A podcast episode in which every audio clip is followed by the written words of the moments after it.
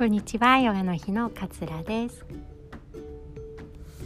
もうすっかり寒くなってきましたね。東北の方とか結構雪がねひどいみたいで。うちの旦那さんの実家は岩手なんですけれどもかなりかなり寒いと おっしゃっておりました。あの東京はね雪降ることないですけれどもやっぱりね結構風も冷たいですし天気が良くてもすごい寒いなって思う時が増えてきました。なんかこんな時夜ご飯って鍋ばっかりになりませんか？もううちはねいろいろな鍋の材料を変えてまあ味はねあんまり塩分取らないように旦那さんのねあの体の関係で塩分あんまり取っちゃいけないので塩分あんまり取らないようにポン酢を薄めたものとかで食べるのが多いんですけれどもなんか具材を変えるだけでね鍋って毎日楽しめたりするし主婦的にも楽ですよね。あの調理しなくていいからだから私は冬になるとすごい鍋の登場が多くなりますで今日はこのお鍋を食べるちょっとしたコツをちょっとお話ししたいななんて思っております。えー、鍋ね野菜たくさん入れると思うんですけれども白菜とかねネギとか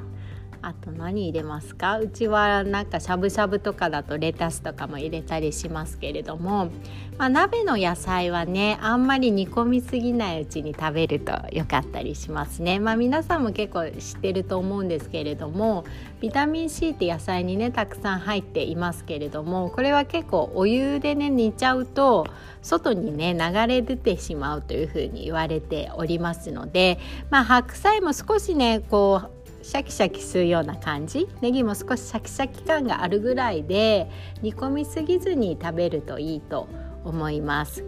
でシャキシャキしてる方がよく噛みますよね。もう咀嚼するってすごく大切なことです。満腹中枢にももちろんいきますしあの腸で吸収する時もね吸収しやすくなったりしますので是非ねあのちょっとシャキシャキ感が残るぐらいのえー、お野菜で食べてもらうといいのかなっていうふうに思います。であとちょっとしたなんか豆知識みたいな感じになっちゃうんですけれども鍋にお豆腐お豆腐絶対入れますよね鍋といえば。でお豆腐って木綿豆腐と、えー、絹豆腐があると思うんですけれども皆さんはどっちを好んで入れますか？まあどっちも美味しいですよね。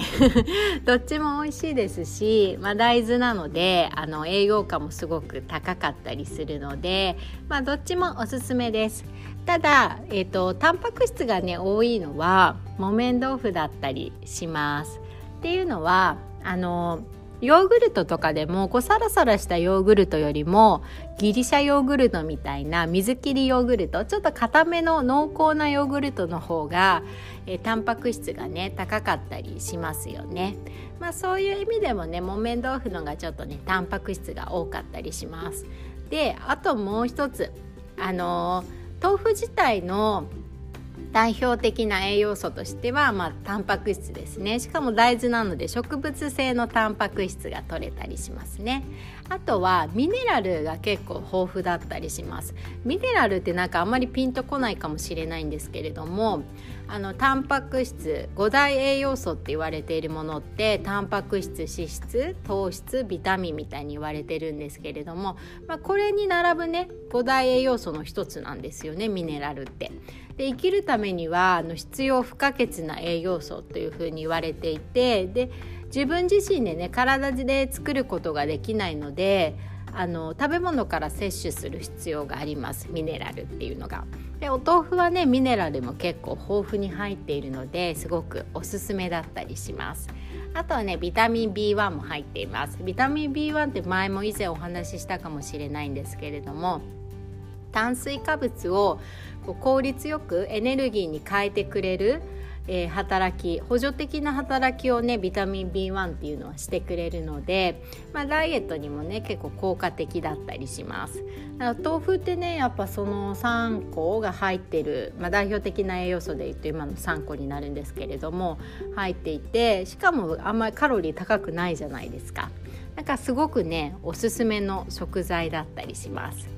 でじゃあ木綿豆腐と絹豆腐どっちがいいのかっていうところでまあタンパク質がちょっとね絹豆腐よりも木綿豆腐のが多めだったりするのでおすすめなのももちろんあるんですけれども今お話ししたミネラルミネラルがね木綿豆腐の方が絹豆腐よりも2倍多く含まれているというふうに言われています。でえっとミネラルの中でもカルシウムが木綿豆腐の方が絹豆腐よりも2倍多くねこう含まれているっていうふうに言われています。で木綿豆腐っていうのはこうギュッと水分を絞って固めている豆腐なので触ってみても分かる通りずっしりしていて水分結構少なめですよね。で絹豆腐っていうのは豆乳のまま固められている状態なのでまあ見た状態もね触った感じもこう滑らかな感じで水分が多めだったりしますね。で水分の中ね多く含む絹豆腐に比べて木綿豆腐っていうのはもうギュッと詰まってる感じなので、まあ、栄養素もエネルギーもねあのタンパク質とかに関しても木綿豆腐の方が豊富に含まれていたりします。でお豆腐ねなんかあの鍋のお豆腐って結構大きめに切るじゃないですかそれがね正解ですあんまりね細かく切っちゃうとこのすごく2倍入ってるって言っていたミネラルがね結構流出してしまうので大きめにね切ってからお鍋に、えー、入れるっていうのがねおすすめだったりします。で結構スープスープにあの鍋のスープって美味しいじゃないですか。いろいろな栄養素がこう流れ出したりとかうまみが流れてたりしますよね。豆腐ってこうスープも吸収しやすいのでやっぱり鍋にねお豆腐入れて食べるのはすごくおすすめだったりします。でもう一つまあ腸活的なねお話をするとお豆腐にはね腸内環境を整えてくれる大豆オリゴ糖。これがね結構豊富に入っています。で、えー、オリゴ糖っていうのは腸内の善玉菌の餌になってくれて善玉菌を活性化させてくれるんですね。だから食べるととてもねあの栄養素が高いだけじゃなくて腸内環境もね整えてくれたりするのですごくおすすめです。あのただ別に食べ過ぎなくていいと思いますよ。豆腐ばっか食べても飽きちゃうと思うので鍋のねお供にねあの食べてもらえるといいかなと思います。でちょっと今日タンパク質少なめだなみたいな例えばお昼ご飯ラーメンだけだったなとか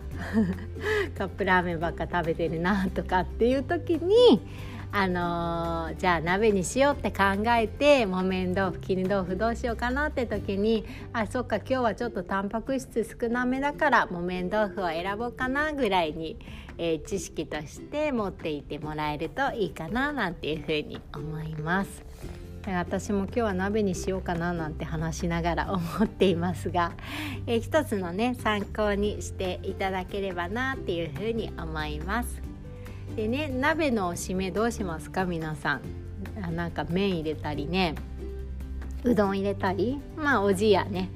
入れたりとか。あお米入れておじやにしたりとかっていうのもあると思います。もうそれもねあの 糖質多いとか考えなくていいと思うのでスープねいろいろ栄養素含まれていますから美味しく食べてもらうといいのかなっていうふうに思います。ただ食べ過ぎないようにねあのすごい締め美味しいですけど食べ過ぎないようにして食べたらねすぐ片付ける。あの運動すれば、えー、上がったね血糖値っていうのも下がりやすくなりますので罪悪感なく美味しく最後まで鍋が食べれるかなと思いますので食べたらすぐ食器を片付けましょうちょっとねあのお腹いっぱいと思って腰重たくなりますけれどもそれだけでね血糖値の急上昇が避けられますので急上昇とか急下降が下げ避けられますので是非そんな風に頭に入れてもらって美味しく美味しくあの家族で囲んでもらえればいいのかなっていう風に思います。今日のねこれ聞いた方は夕飯結構鍋率が高いのではないでしょうか。では今日はこの辺にしたいと思います。今日も聞いてくださってありがとうございました。さようなら。